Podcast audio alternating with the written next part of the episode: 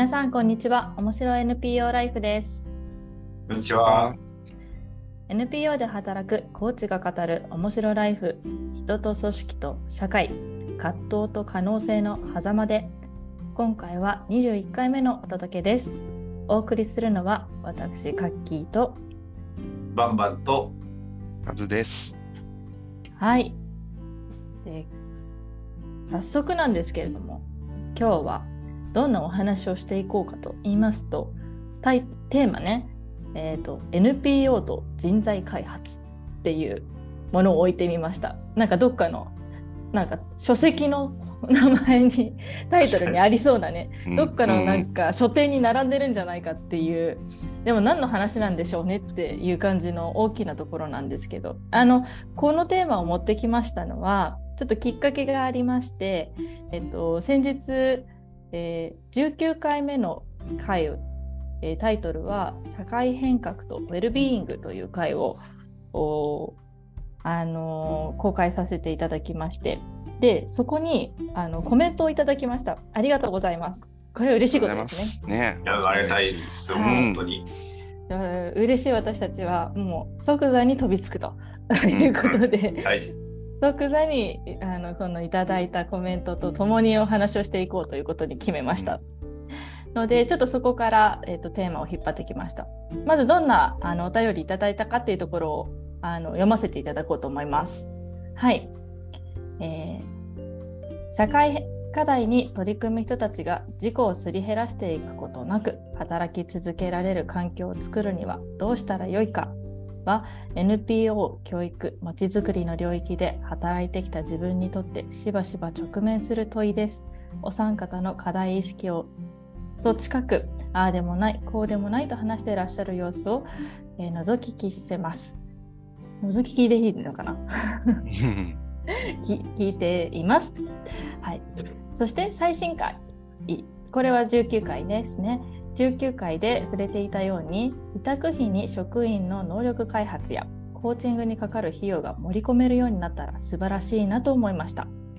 その前段階としてコーチングなどケア環境を整える重要性が広く認知される必要があるのでしょうがここでつまずいている段階のように思います。その理由として成長段階に応じたサポートなど NPO のエコシステムが未発達であること。グッドプラクティスの共有がなされるプラットフォームのような存在が不在なことが考えられるかなと思いました。東京であればそうしたネットワークはあるのかもしれませんが、点点点えー、勝手にいろいろ書きましたが、ケア環境を整える重要性の認知に向けたロードマップはどのようなものがあり得るのですかね。あと NPO など非営利組織でコーチングを組織的に取り入れられているグッドプラクティスをご存知であればこちらも聞いてみたいです。ということでいただきましたお声をいただきました。まずあのメッセージをいただいたまどかさんありがとうございます。ありがとうございます。ありがとうございます。はいということで今日はここから話を始めていこうと思うんです。うん、まずどうでしょう2つね最後にですよね。そうね、い、ただきましたね。はい。えっと、一つがこうまあこうね個人が雑に私話が一番雑だなと思うんですけどもまあでも社会課題に取り組む人たちがこう自分をすりすり減らすことなく働けるための、えー、うん、環境とかが整っていくっていうことがこうどうどうやったらできるかみたいなこうロードマップみたいな何なんですかねみたいな話と。あと、うん、まあとはいえロードマップの前にあのまずは組織単位でこういうことをできているようないい取り組みがあれば知りたいですっていう、なんかそういう2つかなというふうに理解しました。うん、うん、まさにまさにそうでした。で先にちょっと組織の話からね、うん、うん、そうしていきましょう。の話からした方が、いきなり大きい話に行くと、ちょっと私散らかす癖があるので。いえいえ、すごく大きな話だから、まあ、ちょっとまずは具体的なところでね、身近なところもイメージできるような話の方がいいかなと思うので、どうでしょう？なんか、これに関してはこれまでもね何回か触れてきた、うん、あのカズさんのの経験とか結構近しいところあるんじゃないかなと思うんだけど、はい、ね、はい、あのね、私がいるフローレンスであの、まあ、やってることとかやってきたこととか、ちょっと話せたらいいかなと思ってまして、で、一応今私、まさにそのフローレンスの中で人材育成、人材開発の部門にいるので、まあ、本当ズバリなんですけれども、で、まあ、コーチングをね、この、えっ、ー、と、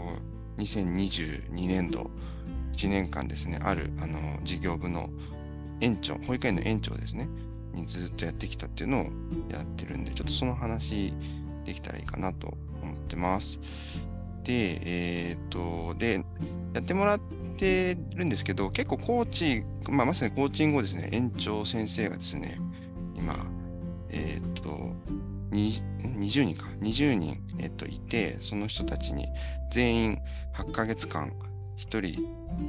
人ずつコーチちゃんとつけて、知りきるっていうのをやりましたと。すごい。で、すごいよね。うん、そう。で、えっと、コーチもですね、で、社外のコーチが、えーと、10人でで、社内コーチもですね、5人いるんですよ。あの社内でもコーチングの勉強した人とか結構いるので、そういうあの内訳で、その社内5人と社外10人で20人のクライアントを8ヶ月サポートするっていうのをやって、ちょうど、えっと、1月で終わった先日、ちょうど全部終わったところなんですけれども、うん。でで、このコーチの人たちは本当に、今回はですね、あの、プロボノっていう形で、あの、ちょっと集まってもらった人たちで、あの、ちょっとこういうことやるんで、えっと、なんて言うんでしょう。まあ、目的と、えー、意図に共感してくださる方で、あのプロボノであの協力いただける方っていうのを募集したら10人集まったっていう経緯で実現したものですね。で、えーと、で、まあ、やってみて、やってみた感じすごいやっぱり良くて、こんなあの、なんていうんですかね、園長先生みたいな現場にいる人たちにしっかりコーチングをやるっていうのも初めてだったんで、最初やっぱりこうコーチングとか知らない人たちもいたんで、何々みたいな感じだったんだけれども、まあ、やってみたらだんだんその皆さんの、これ私の主観なんですけれども、あり方とか、あの使う言葉の感じとか、少しずつあの変わってきてっていうことが、まあ、8ヶ月間やることで起きてっていうのをやってました。そういうことが起きてます。うん、うん、で、そうですね。で、この今回のお便りに、ね、ちょっと答える形で言うと、まあ、じゃあそれがどうグッドプラクティスだったのかっていうとこなんですけど、まあよくフローレンスはいろいろ何かにつけて事例を紹介するとですね、いや、規模が大きいからできるんだよね っていうことは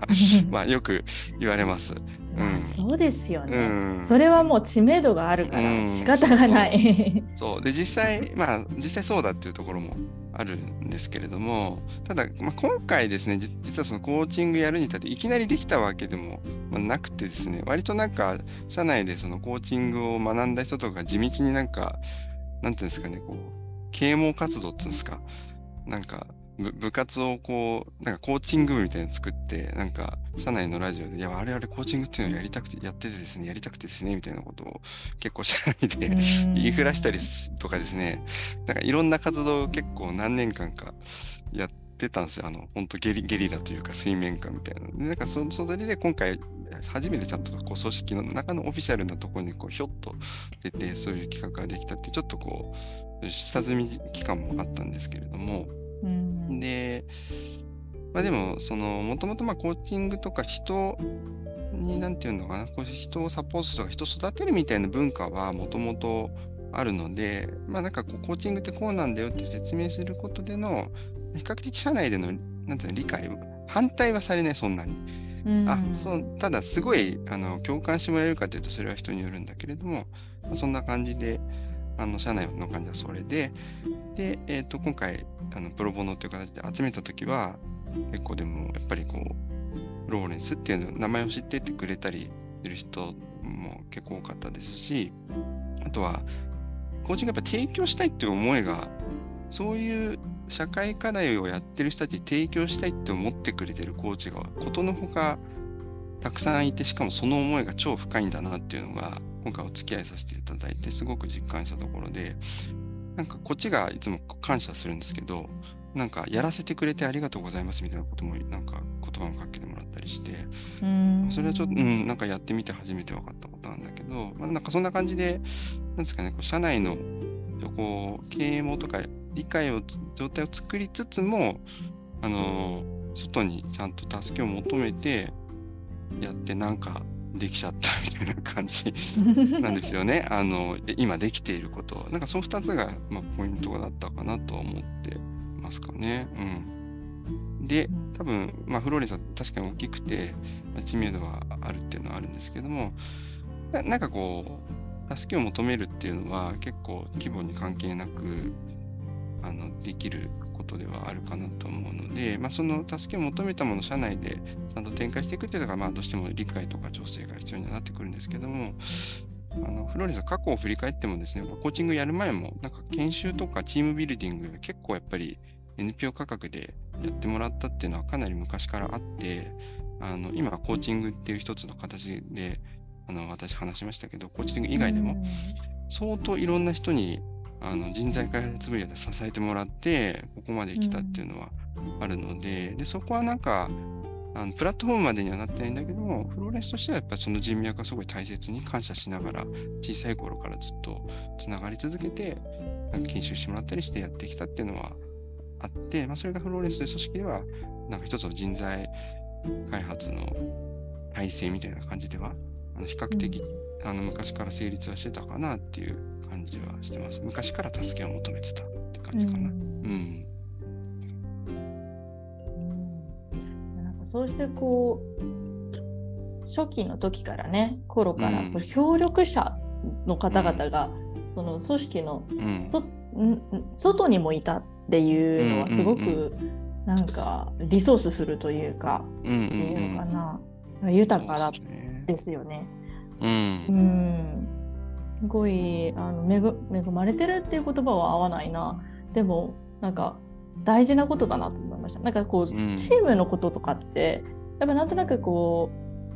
うあの組織の中だけで頑張ろうみたいなのね。これって多分、あの非営利組織だけに限らずあの陥りがちなパターンでもあるとは思うんですけどなんか一人こう担当の人の中に例えばえー役割を作ったらその人が全部それをやるよみたいな風にあのなりなることもある。でそうすると、うん。結構そこにあのなんか中だけで頑張っちゃおうみたいな風になると結構パンクする？みたいなのはあると思ってどんどんどんどん外に行って声もかけてなのか外から来てくれる声に乗っかってみたいなのもできているっていうなんなんか柔らかさみたいなのはすごく大事なことだなと改めて思いました。うん、うし、ん。そうですね。うん。うん、なんか個人でもね結構ふつふつとやりたいなって思ってる人いると思うんですようね。ん。あのそうあ。そう。そう私もねこのカーズに声かけもらってこのプログラムにこうコーチとして参加させてもらってるんだけどあのねすやりたかったんですよずっとこういうことをね。うん あのまさにあの社会課題に取り組んでいる人たちが自分のケアをし続けられる環境っていうところにリーチアウトしたかったんだけどどうしたらいいか分かんないみたいなのもあるの個人の人たちはねできるいや、うんうん。人でもどどどこに行けばそれがその機会があるの？そうですよ。ねね NPO の問い合わせからね、私コーチングしたいんですって。そう。そうそうなんか営業かけるみたいなね。そうだからインパクト、そういうインパクトもありますよね。なんか、うん。そう。だから、ふつふつとしてるわけなんですよ。で、こう言っていただけると、こうかけていただけると、あいやいや、もう、もうぜひってなるし、いや、そうなんですよっていうふうになるなる。まあ、こういうふうに思ってる人たちも個人から働きかけていこうよっていうのも、うん。私もね、自分自身にも言いたいな、うん、ちょっと教え叩かなきゃなとかって思うところはありますけど、でもやっぱりねどこに行けばそういうふうにこうあのケアをしたいと思ってる方々に会えるかみたいなのはねあの、うん出会いたいとは思っている。うん、だから声を上げていただいたら多分「はいはいはい」ってうん。人はいると、いるんじゃないかなと思うんすですよね。そうね。で、なんか今回やってみて、なんか今の話も聞いて思ったのは、なんか今回はね、そのフローレンスとして大々的に募集しますみたいな感じじゃなかったんだよね、全然。なんか本当に、その、僕とあと、前ゲストで出てもらったあの、ももちゃんっていうね、二人二人で、あの、やってたんだけど、タイムラインですよ。Facebook の タイムラインで、ちょっとなんか、こんなことをやろうとしてんだけど、興味ある人いる？みたいなところの、なんか個人のつながりからあの始まって集まったんだよね。まあなんか今後そうしていくかはちょっとわからないんですけど、なんか組織としてなんかバンって出そうとするとまたそこってね、社内調整が必要だったりもするから、結構個人の声とかでも、むしろその方がなんかそういう思いってつながりやすかったりもするのかなっていうのは今回実は、うん、あの届く範囲は狭いかもしれないんだけどねやっぱり人脈緩くつながってる人脈の中でそういう思いがつながるっていうのはすごくいいなっていうのは今回思いましたね。うん、うんうん、なんかよく言う地上戦みたいな感じですね。ああ、そうね。じゃあ本当そんな感じ。うん。うん、でも最初集まると思ってなかったんだけど、一日で10人集めちゃって、ほ、んってなって。いやでもそれはもう証明してますよね。いるっていうことをね。うん、うん、そうそうそう。うん。ね、自分が直接知ってる人じゃない人もいたのね。あの自分の知り合いの知り合いが来てくれたみたいな。なんか、こういうの募集してて、で、あ、僕の試合でやりたいって言った人いるからっつって紹介してくれた人もいたりとか、本当口コミみたいなのもあったし、うん。結構その辺いう力を感じましたね。うん。うん。なんかこういう入り口の開け方もあるんだなっていう。うんとこですよね今回のこのケースね。まあでも本当にでもまあ改めて聞いてみたいのはねこうそういう人がいるとはいえやっぱそういう人にちゃんと呼びかけるとかそのぐらい大事だとか、うん、なんかそういうことを組織としてやろうっていうことがこう可能だっていうことがまずすごい素晴らしいなというか、うん、なかなかこうよくある。まあいろんな組織で見るのはやっぱりなかなかこう人への投資っていうのはのまあ、お金の面もそうなんですけども今お金使ってないとした時にでも時間の面でも割と後回しになりやすかったりするんですけども、なんかこうフローレンスの中でこう人への投資が大事っていうこう、ね、文化なのか,、うん、なんかどどうやって作られてきたんだろうなっていうのがすごい興味がありますね。そうねなんか僕が思うのは2つあるかなと思っててで1つはやっぱりそういう人を育てるとかあるいはなんだろうそまあ、コーチングに代表されるような、まあ、あなたを尊重しますよみたいな文化みたいな、あの人を尊重する文化みたいのがベースとしてあるかみたいのはすごい大事だなと思ってて、で、それはあったんですよ、ずっと。ローレンで、もう一個が、あの、遊べる余地みたいな、なんかその、組織の中で、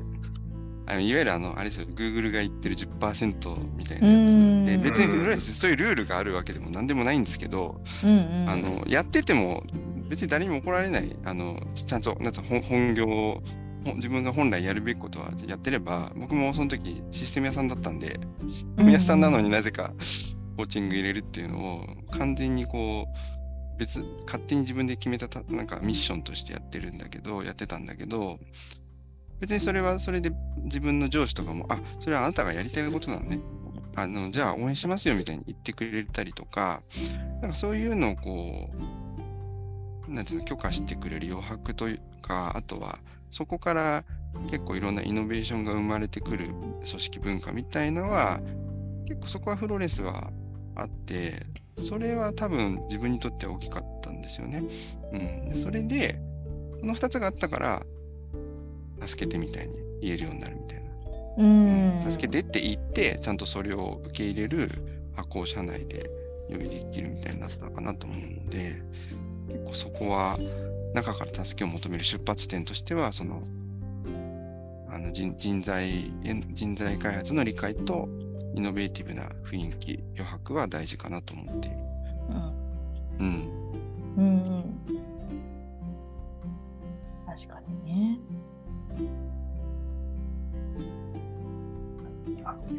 ちょっとね、もうじこれ、これ話してると、時間がいきそうなんで、うん。けども、もうそうか、もう19歳なんですね。次どっちに話を持っていこうかなと思ってるんですけど。あのー、でもまあ、あえてね、ちょっと時間がない中ですけども、その、こういうことが大事だっていうことを認知をもっと広げていくためのロードマップみたいな、うん、少しちょっと触れてみるといいかなと思ったんですけども、うん、うん、そうです、ね、まあでも今みたいなグッドプラクティスがねまずちゃんとこう認知されていくっていうのは一つありますよね。こう結局みんなその良いこう変化を起こしたいって思った時にまさにそういうことに投資することがすごいこう変化、まああの、うん、人材開発なので短期的な変化にはなじまないのかもしれないんですけども長い時間軸で見たりとかあとそのね働く人のこう幸せとかモチベーションとか能力とかいろんなことを考えるとこうだんだんだんだん積み上がっていく投資としてすごくこう実は合理的でもあるみたいなことが、なんか今話を聞いていてすごく感じたんで、う、なんかそういうことがこう事例として出てくるといいなとかあとこれ過去の回でも話したんですけどでもそういうことをやろうと思うとやっぱり例えば資金提供者側とか寄付者とかがそういうことをこう理解する必要がある。まあ、やっぱり、まあ、今ね本当にこう寄付とかそういうもののお金の使い方やっぱりこう受益者のために使うべきだまあそうなんですけどもでもだからこそ、こうちゃんと人に投資するっていうことにまだなってるとは思えなくて。多分こう短期短期的な成果を短期的で確実な成果をね、やっぱ目指そうと思うとこう確実にできることをなるべく直接受益者にっていうふうになっていくんですけども、うん、まあ人材開発ってその意味ではこう直接じゃない間接だし時間のかかるものでもそこにちゃんと矢矢を刺しておくことが実はこう長い目で見るといいんですっていうことをうん、そうですねなんかまあ NPO 側もちゃんとしっかりいくつか事例を作ったりして証明していく必要もあるだろうし、ただ同時にその資金提供者側の理解をどう作るかみたいなことは、まあ、自分、まあ、エティックという組織にいますけどもそこ仕事でもあるかなみたいなこともちょっと思ったりもしますね。そうですよね。なんかパンパンは多分前回もそういうふうに話をしてくれたと思うんですけどなんかね NPO の支援、まあ、NPO 組織の支援をしている立場とか組織の人たちっていうのは、まあ、今でも、まあ、エコシステムというかこの領域にはま何人かいらっしゃるといくつかあるという中でこの人材開発とか、まあ、組織開発っていうところへの投資は大事ですよって語ってる人っていうのはいないって言ったら言い過ぎなんですかね。言い過ぎだけどもそんなに大きな声ではない。大きな声ではない、自分の含めで、はい、うん、それがすごい。反省しました。これおお便りいただいて私反省しました。と まだ、まあ、ポッドキャストのこうまだ片隅でこれも大事な取り組みですけどね。まだ喋ってるだけじゃなくて、もっといろんなところで喋らないとな。ってそういうことなんですよね。もっと多分いや大事なんですよねってうなずいてくれてる方はいるっていうことを確認できたし、うん、言っていかないといけないねっていうのもあるしあと事業の例えばビジネス界隈では例えばその事業を大きくしていくとかインパクトを出していくためには、まあ、その組織開発をしていくってことは両輪であるっていうような認識っていうのは、まあ、あの結構出てきていると思うししかもとそれの延長でも結構人とかねあの人人材とかタレントマネジメントみたいな言葉とかもよく使われてるようになったのが過去数年の話だと思うんですけどなんかそこでもうそういうストリームがあるからあのこの NPO 界隈とか社会開発に取り組んでいる組織界隈でもであの現れない話ではないと思うんです。だからそんなにね多分遠い話だったりとか忘れ去られてる話ではないからこうちょっと水をまい種この種にね水をかけてこうちょっと育てていきたいですねっていう。やっぱり現状はまだ今ここなんですねってことですよね。そうです、まあ、リスナーの皆さんも一方で NPO の世界でまだビジネスが小さいのでもう本当にここにいる、聞いてくださってる皆さん含めてそれをやろうと思えばもう作っていけるぐらい、そういうことなんですよね。はい、ものでもあると思います。あともう一つちょっと付け加えておくとそうですね。なんかさっきのこうフローレンスは大きいからみたいな話でいくとまあ、あれですね、まあ、やっぱうちが最近、無意識的にというか、まあ、意識的にかな、やってるかなと思うのは、ある意味、その創業期の、えー、とか、まだ3人とか10人とかの組織とか、で、えーどう人材開発していくかってこれはこれでまた悩ましいところでなかなか例えばじゃあうん。5人の組織で人材開発担当者1人置きますかってこれも5人とうちの1人はちょっと多いよねって誰かが兼任でとかっていう話になった時に。でもやっぱなかなかこういい、えー取り組みにこう投資しきれないさ時間の面でもっていうことになった時になんかやっぱりまああのエティックなのか、まあ、いろんなそう我々のチームなのかがなんかこう共同購入型というかこういろんな小さい組織からが集まってこうリソースをあの人を持ち寄ってこう、うんうんそういう場を作っていくとか学び合うみたいなねあのビジネスもそうかもしれないけどより NPO ってこう組織の壁をこう越えやすいので。なんかこう協力してそういう場を作っていくみたいなこともね、まだあのいくつかの取取り組みがね、あるっていうのも聞いてますし、うちも職でやってるんですけど、なんかもっとそういうこともやっていくっていう、その大きくなる組織組織のものだけじゃなくて、小さいところ、時から、なんかそういうことに触れられるっていうのは何か業界の仕掛けみたいなものが必要かなということは、うん今改めてうんうん。うん。まさにですね。こう社会全体のまあその通念というか流れを作っていこうという方向性とあとまあその地上戦みたいなね あの、うんその一つ一つの組織でできることとか、うん組織系間が共同してできることみたいな、まあ、これ同時でやっていけるといいですよねっていう、いいっすよね。なところですかね。今日はじゃあここ